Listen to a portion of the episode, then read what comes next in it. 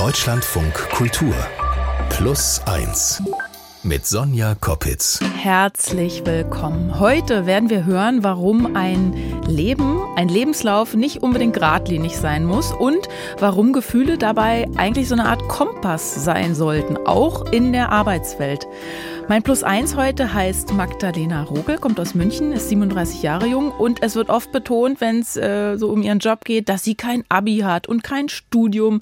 Dafür hat sie zwei Kinder und es wird betont, dass sie trotzdem oder gerade deswegen nicht mehr in ihrem Beruf als Kindergärtnerin arbeitet, sondern inzwischen in einer leitenden Position bei Microsoft Deutschland, also in der IT-Branche. Hallo Magdalena. Hallo Sonja. Ich habe dich ja eingeladen, weil du ein Buch geschrieben hast, neben deinen ganzen anderen Tätigkeiten, das mich sehr abgeholt hat. Das heißt nämlich Mitgefühl oder auch Mitgefühl, warum Emotionen im Job unverzichtbar sind. Mhm. Dein Weg bis zu diesem Buch, der fängt ja ganz woanders an, nämlich in einem Dorf in Bayern. Der fängt eigentlich schon in deiner Kindheit an. Deine Eltern waren ja sehr, sehr jung, als du auf die Welt gekommen bist. Wie bist du aufgewachsen? Ja, ähm, ich bin sehr dörflich aufgewachsen, glaube ich, kann man sagen, in einem äh, wirklich kleinen Dorf, so 40 Kilometer von München. Und es war nicht so die idyllische Kindheit, die man sich vielleicht vorstellt, wenn man hört, das Dorfleben. Wir hatten damals einen kroatischen Familiennamen, ähm, der kam von meinem Vater. Und wie du schon gesagt hast, meine Eltern waren sehr jung. Ich habe ähm, auch noch eine Schwester, die ist 15 Monate älter als ich. Also wir waren ganz eng beieinander vom mhm. Alter her. Und ja, es war relativ schwierig. Man hatte immer so das Gefühl, man gehört nicht so richtig dazu, weil dieser Nachname doch sehr präsent war. Und ähm, meine Mutter hat zu der Zeit in München gearbeitet, war also den ganzen Tag unterwegs. Und mein Vater hat die Hausmannrolle übernommen und war leider nicht so der Vater, mhm. den man sich als Kind gewünscht hätte. Du hast mir erzählt, der war sehr cholerisch und mhm. aggressiv und nunmehr eben, was ja damals auch ungewöhnlich war, mit euch die ganze Zeit zu Hause. Wie, wie, wie war das Zusammenleben mit ihm? Also wie war dein Verhältnis zu ihm? Ganz, ganz schwierig. Also ich hatte nie das, was man als Kind sich eigentlich so wünscht, dieses ähm, Urvertrauen und diese ja bedingungslose Liebe, einfach Anerkennung. Das hat alles sehr gefehlt. Also eben mein Vater war sehr cholerisch, sehr aggressiv leider auch. Also wir sind ähm, mit sehr viel Gewalt aufgewachsen damals und es war auch vieles einfach immer sehr unberechenbar. Und ich habe zu der Zeit, glaube ich, für mich auch schon so entwickelt, so eine Überempathie, also immer so ganz sensibel und ähm, ja auch vorsichtig zu sein und Stimmungen zu lesen, Emotionen zu lesen, um eben für mich auch zu verstehen, wann passiert das nächste Mal was, was natürlich bei einem cholerischen Menschen sehr schwer mhm. vorhersehbar ist. Aber für mich war das ganz wichtig. Ähm, und auf der anderen Seite meine eigene Emotionalität. Also ich bin bis heute ein sehr emotionaler Mensch mhm. und ich war auch, glaube ich, ein sehr emotionales Kind. Ähm, habe ich versucht, irgendwie auch oft zu unterdrücken, weil ich das Gefühl hatte, dass das vielleicht an mir liegt, weil ich eben so emotional bin, dass ich daran schuld bin, dass die Situation so ist, wie sie ist. Mhm. Also du hast quasi ein bisschen versucht, deine oder früh lernen müssen, dass Emotionen offenbar nichts Gutes sind, aber du musstest deine irgendwie unterdrücken, um deinen Vater nicht aufzuregen. Äh, heute weißt du, dass Emotionen natürlich total wichtig sind, sogar im Job. Mhm. Ähm, Gab es für diese Erkenntnis so ein, ja, ich weiß nicht, so ein Erweckungsmoment oder ein Schlüsselmoment? Ich glaube, es gab viele Momente in meinem Leben, ähm, wo ich so ein bisschen verstanden habe, dass das ist eigentlich anders, als ich das bisher gedacht habe. Ähm, was die Arbeitswelt betrifft, gab es tatsächlich für mich so einen ähm, Erweckungsmoment, als eine junge Kollegin mir ähm, gesagt hat, dass ich zu emotional bin und mich das einfach sehr schockiert hat in dem Moment und ehrlich gesagt natürlich auch getroffen hat. Mhm. Ähm, aber ich hatte schon davor auch viele Momente, in denen ich gemerkt habe, meine eigene Emotionalität ist eigentlich was sehr Besonderes. Ich habe das zum Beispiel gemerkt, dass ich ähm, einfach ein sehr ja spezielles Verhältnis immer mit Kindern habe und dass ich da irgendwie für mich auch so eine Gabe irgendwie darin sehe und dass ich mit Kindern immer sofort ganz stark connecten kann und gen mhm. generell ähm, Menschen unfassbar spannend finde. Und ähm, ja, ich bin sehr froh, dass ich das für mich lernen konnte, diese Emotionalität, die ich habe, nicht mehr zu unterdrücken, sondern eben eher sehr bewusst wahrzunehmen und dadurch wirklich so ein Selbstbewusstsein im wahrsten Sinne des Wortes zu entwickeln und ähm, ja, die Emotionen eben auch zu nutzen für mein Leben. Genau darüber sprechen wir gleich weiter. Also wie eigentlich deine frühen Erfahrungen in Bezug auf Emotionen auch eben deinen beruflichen Werdegang maßgeblich beeinflusst haben.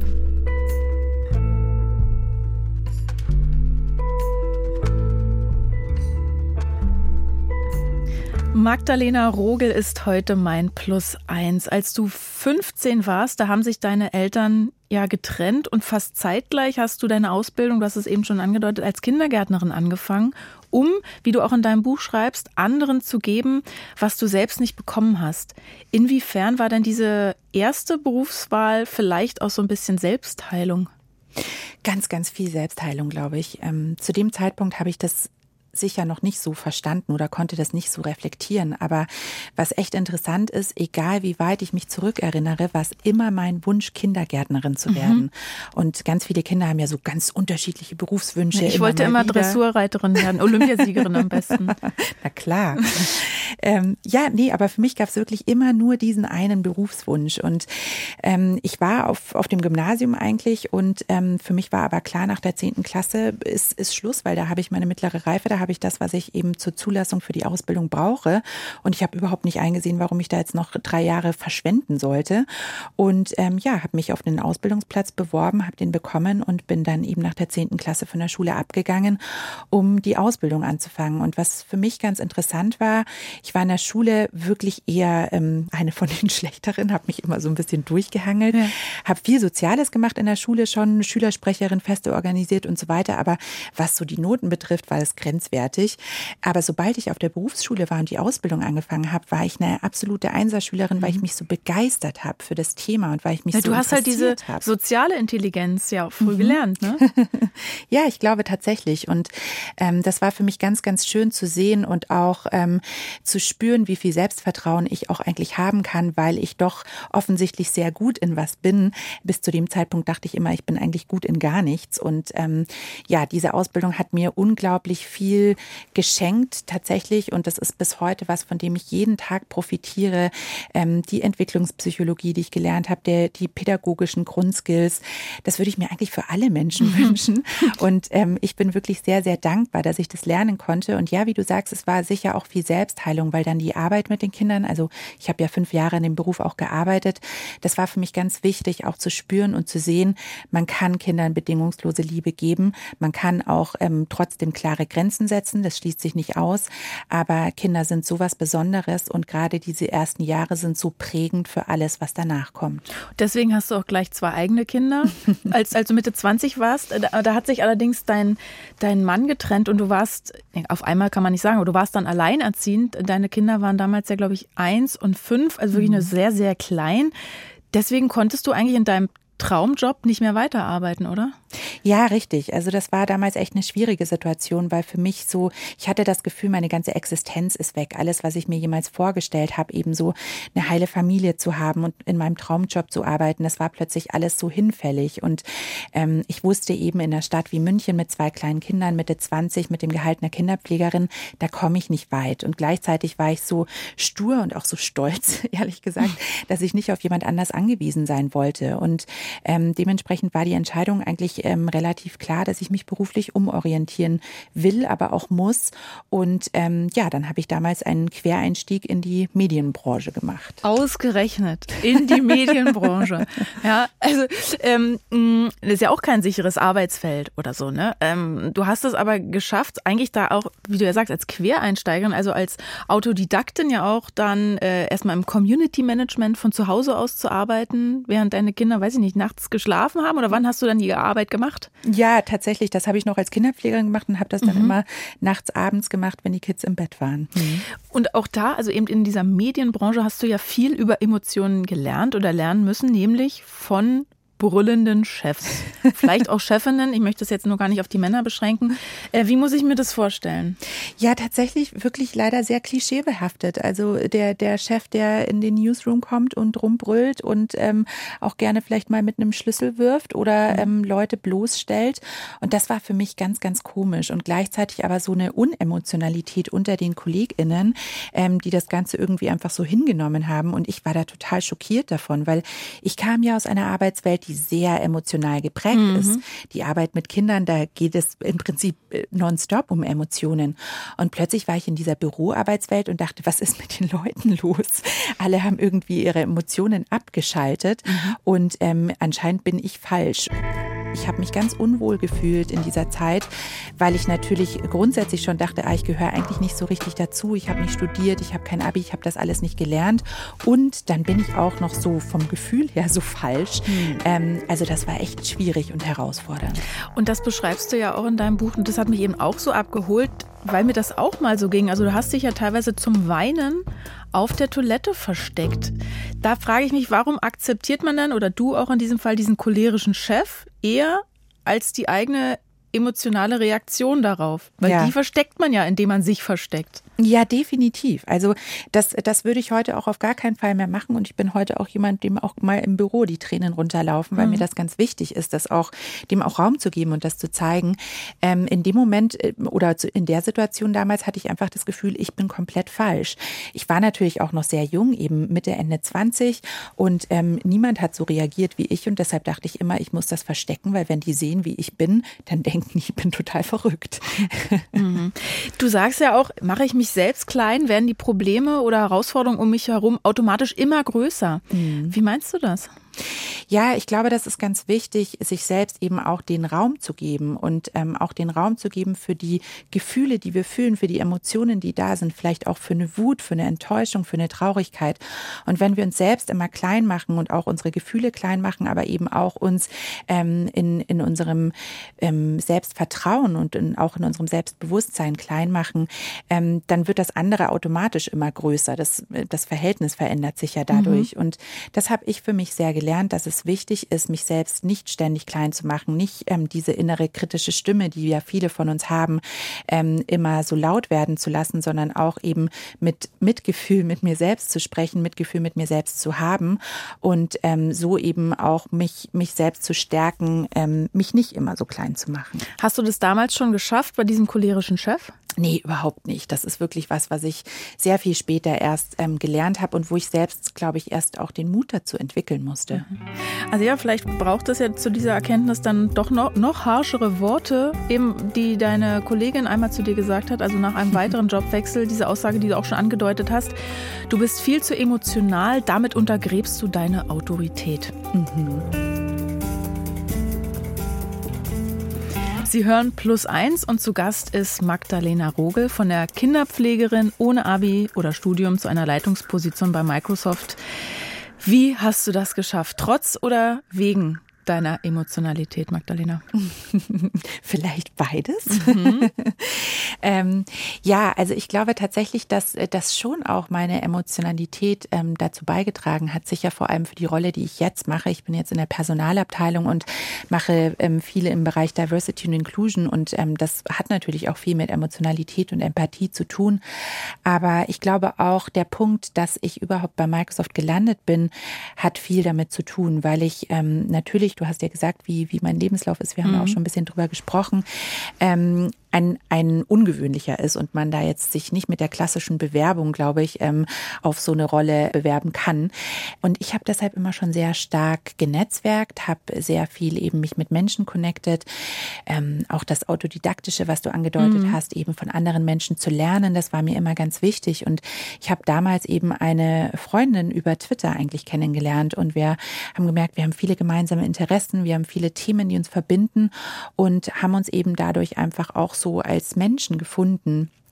Und ähm, eigentlich fast ein Jahr später hat sich bei mir beruflich so ein bisschen nochmal was verändert. Und äh, das war dann damals der Punkt, als Annalena eben meinte, hey, hättest du nicht vielleicht Interesse bei uns im Team bei Microsoft zu arbeiten? Und ich glaube, das hat schon auch viel mit Emotionalität und Empathie zu tun, dass, dass diese Chance überhaupt auch so entstehen konnte. Also kann man sagen, über Twitter zu Microsoft, wenn man jetzt eine Schlagzeile bräuchte. Könnte man machen.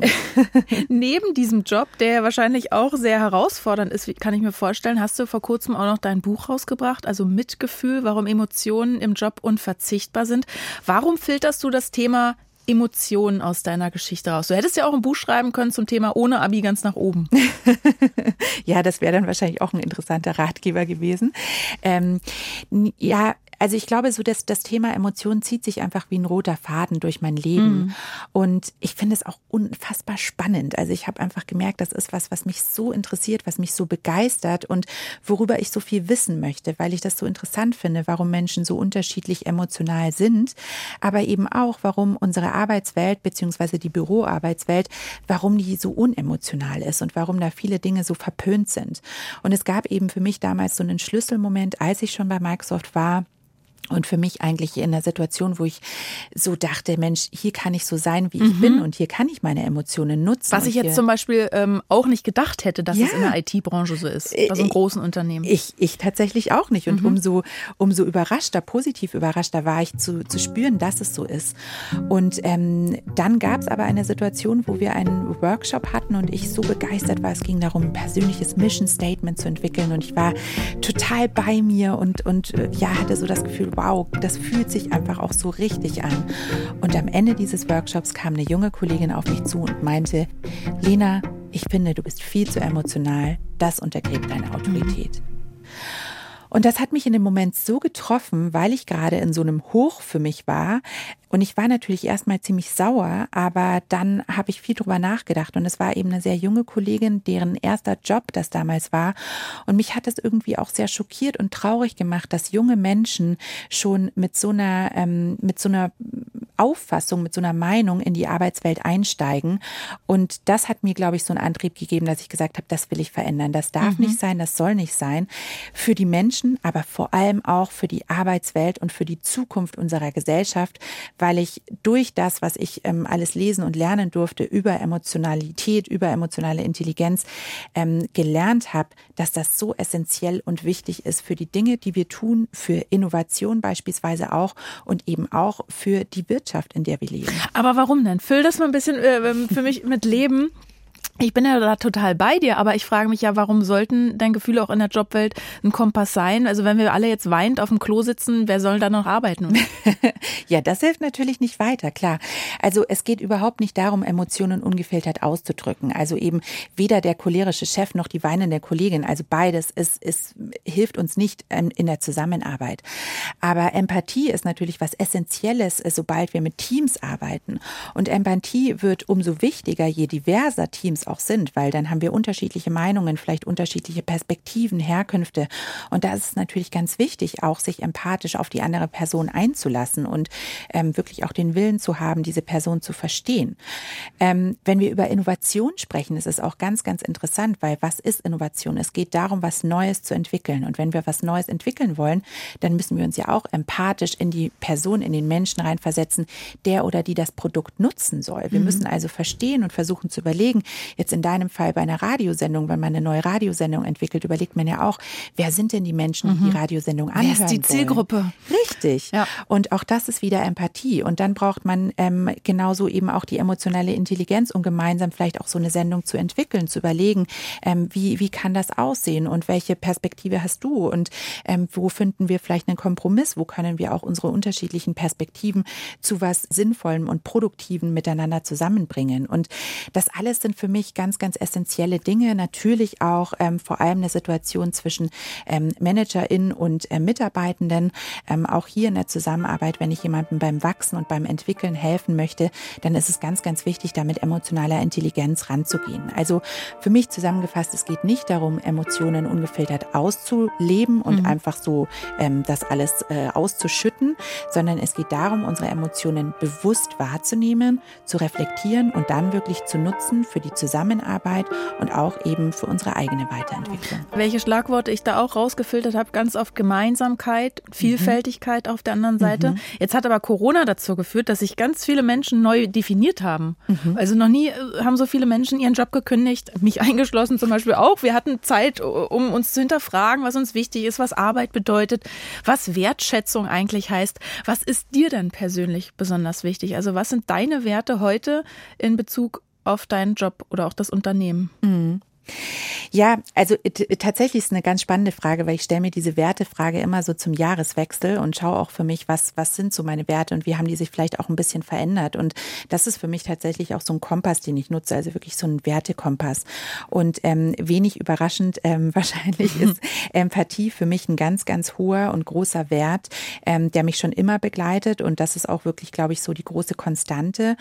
Ähm, für mich auch äh, vor allem in den letzten Jahren ein großes Thema auch Hilfsbereitschaft. Mhm. Das merke ich auch. Ähm, gerade natürlich, du hast die Pandemie angesprochen, da ist das ein ganz großes Thema.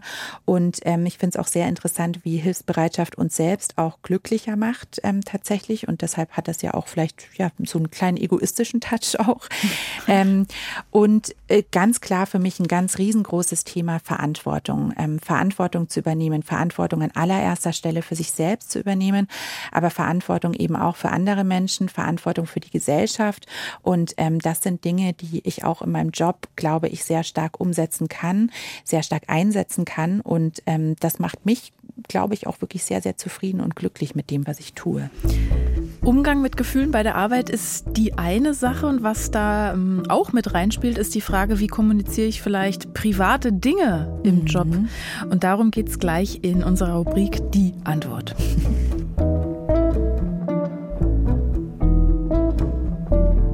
In unserer Rubrik Die Antwort versuchen wir jede Woche aufs Neue eine kleine oder auch große zwischenmenschliche Lebensfrage zu beantworten bzw. beantworten zu lassen. Umgang mit und Kommunikation von Gefühlen im Job, darin ist, bist du ja eigentlich, Magdalena, ein Profi. Ne? Trotzdem fragst du dich, wie kommunizierst du, in Klammern im Job würde ich mal jetzt sagen, am besten, dass du auf einmal mit einer Frau zusammen bist. Warum beschäftigt dich das? Ähm, ja, warum mich das beschäftigt, ist wahrscheinlich relativ offensichtlich. Ähm, ich bin seit kurzem mit einer Frau zusammen und äh, für mich das Thema Bisexualität ist was, was mich schon ähm, sehr lange begleitet und ähm, womit ich auch sehr offen umgehe, was ich auch zum Beispiel auf LinkedIn schon oft thematisiert habe und natürlich auch inhaltlich ähm, Teil meines Jobs ist. Ähm, jetzt ist für mich einfach so ein bisschen die Herausforderung und die Frage, mein, mein ganzes Umfeld weiß das und äh, ja, kennt auch meine, meine neue Freundin in Teilen. Aber weil ich ja auch so ein bisschen ab und zu mal in der Öffentlichkeit mhm. unterwegs bin, ist es für mich so die Frage, wie gehe ich damit um? Ja, weil darauf zielte natürlich meine Frage ab. Du musst mir nicht erklären, wie es ist, mit einer Frau zusammen zu sein. Ich habe gedacht, ah, du als, als quasi Kommunikations- und Gefühlsexpertin, warum machst du dir eine Platte, wie du das anderen mitteilst? Aber halt eben im, im öffentlichen Umfeld ist es ja vielleicht nochmal anders als im privaten. Also musst oder willst du das kommunizieren? Mm, wahrscheinlich so ein bisschen beides. Okay, dann bin ich mal gespannt, was jetzt bei rauskommt. Plus eins. Die Antwort. Die liefert uns heute Herr Dr. Jürgen Höhn. Er berät am Zentrum für bisexuelle Lebensweise in Berlin seit mehr als zwei Jahrzehnten, unter anderem in Coming-out-Situationen. Das klingt gleich so Coming-out-Situation. Hallo, Herr Höhn. Ja, ich grüße Sie. Da, darf ich das Doktor weglassen? Ja, können Sie. Okay. Also bei mir ist es ja witzigerweise umgekehrt. Ich muss mittlerweile nach jahrelanger Beziehung zu einer Frau immer erklären, warum ich jetzt mit einem Mann zusammen bin. Eben aber in Magdalenas Fall die Frage, wie kommuniziert man eben im Job, äh, dass das Mann oder Frau beziehungsweise in dem Fall ähm, auf einmal mit einer Frau zusammen ist? Ja, da gibt es natürlich keine Antwort für alle Fälle, sondern man muss ganz genau gucken, wie ist das Umfeld, wie ist die Persönlichkeit desjenigen, der sich da outen möchte. Äh, also wie breit sind die Schultern, mhm. die, äh, um sich in der Öffentlichkeit damit zu zeigen. Aber was ich also hier jetzt äh, speziell gehört habe, ist das Umfeld ja ein äh, IT-Konzern. Und dazu muss man wissen, Menschen, die in diesem Bereich arbeiten, sind eher nicht geneigt, Gefühle zu haben mhm. und zu zeigen. Aber Magdalena ja schon, oder? Also, okay. Deswegen hat sie aber auch die Schwierigkeiten ja. da, weil sie eben sozusagen da ein bisschen von der anderen Seite kommt. Ähm, also die Berufswahl hat ja ganz viel zu tun mit der Persönlichkeit. Und wer in die Datenverarbeitung geht, in den IT-Bereich, der hat also sozusagen äh, Hauptenergie auf den Kopf gelegt, aber wenig auf Bauch und Herz. Wie siehst, wie, wie siehst, du das, Magdalena, wie, wenn du jetzt deine Kollegen, Kolleginnen anguckst? Ach, ähm, also ja, ich, ich weiß, was Herr Höhn meint. Ähm, ich glaube tatsächlich, bei uns ist das ähm, schon anders. Also wir haben eine LGBTQI-Plus-Community, die gibt es bei uns seit 30 Jahren. Das ist ähm, eine unserer ältesten äh, mitarbeitenden Communities intern. Und das Thema ist, ist sehr groß und sehr offen. Und ähm, ich war auch selbst äh, vier Jahre im Vorstand dieser Community. Mhm. Also der Umgang unter den KollegInnen ist da, glaube ich, ganz offen und, und ganz ganz easy. Ähm, ich weiß, dass das tatsächlich im IT-Umfeld äh, eher die Ausnahme als die Regel ist. Mhm, okay, okay. Ähm, ja gut, gut auch und bloß weil es jetzt eine Community oder ich sage mal eine Abteilung dazu gibt, äh, äh, heißt ja auch noch nicht, dass es alles trotzdem äh, funktioniert. Herr Höhn, also Sie, Sie selbst lieben ja sowohl auch Männer als auch Frauen. Wie kommunizieren Richtig. Sie das denn in Ihrem Umfeld? Ähm, naja, für mich und mein Umfeld ist das relativ normal. Ja, so, also hier in Berlin da kräht kein Hahn nach. Mhm. Ne? So, ähm, wenn man jetzt in andere Bereiche geht, äh, eher sozusagen in dörfliche, äh, landliche Bereiche, da ist die Bevölkerung oft nicht ganz so offen wie gerade in Berlin. Und ich würde dann versuchen, die Dinge so wie nebenbei zu kommunizieren, um zu gucken, wie reagieren die Menschen. Also äh, man könnte sagen, ach, äh, morgen, wenn wir zusammen kegeln gehen oder so, dann äh, trinke ich mal ein Bier mit, weil meine Frau holt mich ab. Mhm. Ja? Oder äh, wenn die Kollegen über einen Urlaub sprechen, dass man dann sagt, naja, nächstes Jahr werde ich vielleicht mal in die Berge fahren, weil meine Partnerin möchte gern dahin. Also das irgendwie ganz nebenbei äh, mit zu erwähnen ohne so einen Bekennerton oder äh, irgendwie, dass man also sozusagen äh, richtig schon einlädt. Ne? Mhm. Und ähm, dann kann das Umfeld ganz individuell reagieren. Da kann man vielleicht auf dem Flur dann angesprochen werden, Mensch, du hast da neulich gesagt oder so. Ähm, also das lässt einen Spielraum mhm. für, für andere, ob sie sich auf dieses Thema beziehen möchten oder ob sie es lieber totschweigen. Ähm, äh, kannst du dir das vorstellen, Magdalena, in einer Situation, wo du vielleicht als Speakerin auf einer Bühne stehst und das in so einem Halbsatz fallen lässt? Ja, definitiv. Ich, also das, das finde ich auch einen super Vorschlag. Ich glaube, das ist ganz wichtig. Auch hat ja vielleicht auch wieder viel mit Empathie zu tun, auch die anderen Menschen nicht zu über überfordern und nicht jetzt irgendwie so ähm, total plakativ damit umzugehen, sondern das vielleicht eher ähm, auch mal, wie Herr das gesagt hat, im Nebensatz so ein bisschen mhm. anzutesten. Ich hatte lustigerweise eine Situation, ähm, wir, wir haben eine Bekannte auf der Straße getroffen und ich habe dann gesagt, ja, das ist Nina, meine Freundin. Mhm. Und ähm, danach war dann so, ähm, ja, aber. Ja, was sind jetzt für Freundin? Genau. Ja. Freundin, Freundin oder Freundin? Exakt. Aha, verstehe. Aber hm, jetzt noch, wenn man jetzt zu diesem Jobkontext nochmal zurückgeht. Also ich frage mich auch diese emotionale Dimension, ähm, die mit dem Job ja erstmal nichts zu tun hat. Also eben die sexuelle Orientierung auch. Ähm, das ist ja privat, wie meine Gesundheit, wie meine Familiensituation, was auch immer. Hat das die Menschen bei der Arbeit überhaupt zu interessieren, Herr Höhn? Das hängt von der individuellen Beziehung ab wie, wie gehe ich mit meinen Kollegen um, wie offen sind die denn im Alltag mit mir? Ne? Ähm, wenn ich da also schon mal äh, irgendwie erzähle, ah, ich hole mir jetzt meine Kinder aus dem Kindergarten ab und ich muss dieses noch machen und jenes machen, ähm, dann kann man auch andere private Bereiche damit einbeziehen. Mhm. Äh, und die Sexualität ist natürlich ein besonders intimer Raum und da kommt man sicherlich zuletzt drauf. Also erst muss ein bisschen so, ja, die Atmosphäre geklärt sein. Ne? So. Mhm. Und umgekehrt, wenn jetzt jemand direkt fragt, also jetzt um nochmal vielleicht so ein Fazit ganz alltagsnah zu ziehen, wenn jetzt, Magdalena, du stehst in der Kaffeeküche und es kommt ein Kollege und fragt, und dein Freund, wie läuft's so? Was soll man da sagen, wenn man inzwischen eine Freundin hat? Ach du, ja, mit meiner Freundin ist es alles bestens. einfach umgehen. Ja, Oder einfach ganz, äh, ganz direkt, ganz direkt sozusagen, äh, ohne jetzt zu korrigieren und sagen, nein, dann weißt du, nein, ich habe jetzt keinen Freund mehr, sondern einfach so, ich bin jetzt seit drei Jahren mit einer Frau zusammen. Ja, danke. Erkennst du dich wieder? Siehst du dich da in Zukunft, Magdalena? Ja, definitiv. Ich glaube, das, das ist ganz äh, schön und wichtig, was Herr Hün sagt, eben ähm, selbstverständlich damit umzugehen, sich nicht zu rechtfertigen und eben auch äh, Situationen vielleicht so mal anzutesten und zu gucken, wie die Menschen mhm. reagieren reagieren. Mir hilft es auch immer, wenn man das Ganze umdreht. Im Heteronormativen würde man ja nie sagen, ach, jetzt, ne, du bist mit einem Mann zusammen, wie ist denn das so?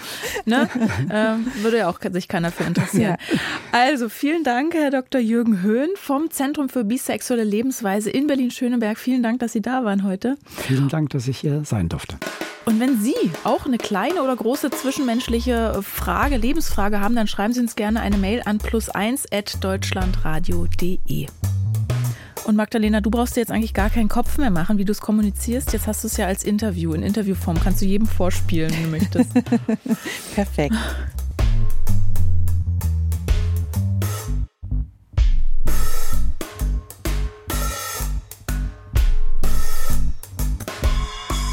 Ich habe fast immer einen Stein in der Tasche. Ich muss mal gucken, ob ich den jetzt wirklich auch dabei habe. Ein Amethyst habe ich. Äh, zum Beispiel so einen rundgeschliffenen kleinen Handschmeichler, an dem ich mich eigentlich festhalten kann. Also auch während der Sendung hier oder in der U-Bahn oder in stressigen Momenten. Hast du auch sowas, so einen Glücksbringer, so einen Mutmacher, Magdalena? Äh, tatsächlich ist interessant, dass du sagst. Also ich habe einen, einen kleinen Ring äh, mit einem Herz dran und den habe ich mit meinen zwei besten Freundinnen gekauft und das ähm, ist was, äh, ich, ich drehe den immer so ah, am Finger, tatsächlich ja. auch jetzt während, während unseres Gesprächs ab und zu. Ähm, und das beruhigt mich dann und gleich gleichzeitig äh, weiß ich einfach, dass es Menschen in meinem Leben gibt, die mich bedingungslos lieben und immer so lieben werden, wie ich bin. Und um solche kleinen Utensilien mit so großer Wirkung geht es auch in unserer Serie Glücksbringer. Und heute ist Vanessa dran. Also mein ständiger Begleiter ist mein Ehering und den trage ich einmal gerne, weil es natürlich mein Ehering ist, aber auch, weil dieser Ring mir unheimlich viel Zuversicht gibt. Das ist ein ganz einfacher Goldring. Der hat allerdings schon viele Kratzer und man sieht ihm auch an, dass er schon viel mitgemacht hat. Und ich habe ihn geerbt von meiner Großmutter. Die hat 1934 geheiratet in Königsberg und dieser Ring ist mit meiner Großmutter geflohen 1945 von Königsberg nach Schleswig-Holstein über die Ostsee mit drei Kindern und sie hat noch ein viertes Kind auf die Welt gebracht auf dieser Flucht. Ja, in der Familie gilt sie als jemand mit Hasenherz, aber Löwenmut. Ja, und ich denke, wenn ich diesen Ring trage, dann geht so ein bisschen von diesem Löwenmut auch auf mich über. Und das gibt mir einfach Zuversicht und relativiert dann einfach auch manchmal die Sorgen, die man so im Alltag hat und ganz groß finde. Und dann denke ich dann, wenn meine Großmutter diese riesengroße Aufgabe geschafft hat, dann schaffe ich diese ganzen kleinen Aufgaben, die der Alltag an mich stellt, auch. Ja, deswegen ist es so ein bisschen so ein Zauberring.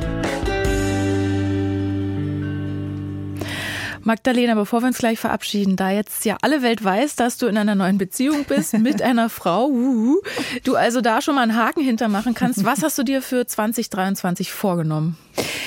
Ach, ganz, ganz viel. Aber mir ist es ganz wichtig, eben ähm, die Ziele so auch zu setzen, dass sie mit Mitgefühl gesetzt sind und dass ich sie für mich so ein bisschen auch als Geschenk sehen kann. Früher habe ich immer versucht, so sehr streng äh, zu sein und man spricht ja auch oft über den inneren Schweinehund, ähm, den es äh, hoffentlich nicht gibt, weil ich finde die Vorstellung ganz mhm. schrecklich. Ähm, und deshalb fürs neue Jahr versuche ich mich immer so ein bisschen zu reflektieren und auch zu überlegen, was wünsche ich mir und wie kann ich mit Gefühl wirklich diese Ziele und diese Wünsche für mich erreichen, ohne streng mit mir zu sein, ohne kritisch zu sein, sondern wirklich, ähm, um mir auch Raum zum Wachsen zu geben. Vielen Dank, dass du heute mein Plus eins warst, liebe Magdalena Rogel. Servus nach München. Danke, Sonja. Servus. Das war plus eins, aber nur halb. Wir bringen ja jede Woche zwei neue Podcast-Folgen raus. Es wartet noch Linas Geschichte auf Sie. Lina, die hegt den Traum vom gemeinschaftlichen Wohnen. Also zusammen kochen, Spieleabende, Lagerfeuer im Garten, Spielgefährten für ihren Sohn. Das sind Linas Wünsche, als sie zusammen mit Bekannten auf einen Fachwerkhof aufs Land zieht. Also es war jetzt nicht so, dass alles total schrecklich war. Aber es war schon klar, das ist für uns jetzt kein Zukunftskonzept. Zu weit draußen und auch von der Gemeinschaft ist es nicht ganz so, wie wir uns das irgendwie vorstellen, wie wir uns das wünschen würden. In unserer anderen Plus 1 Folge diese Woche hören Sie also, wie sich Linas Traum vom Wohnen und Leben in Gemeinschaft entwickelt. Ich bin Sonja Koppitz und bedanke mich fürs Dabeisein. Tschüss.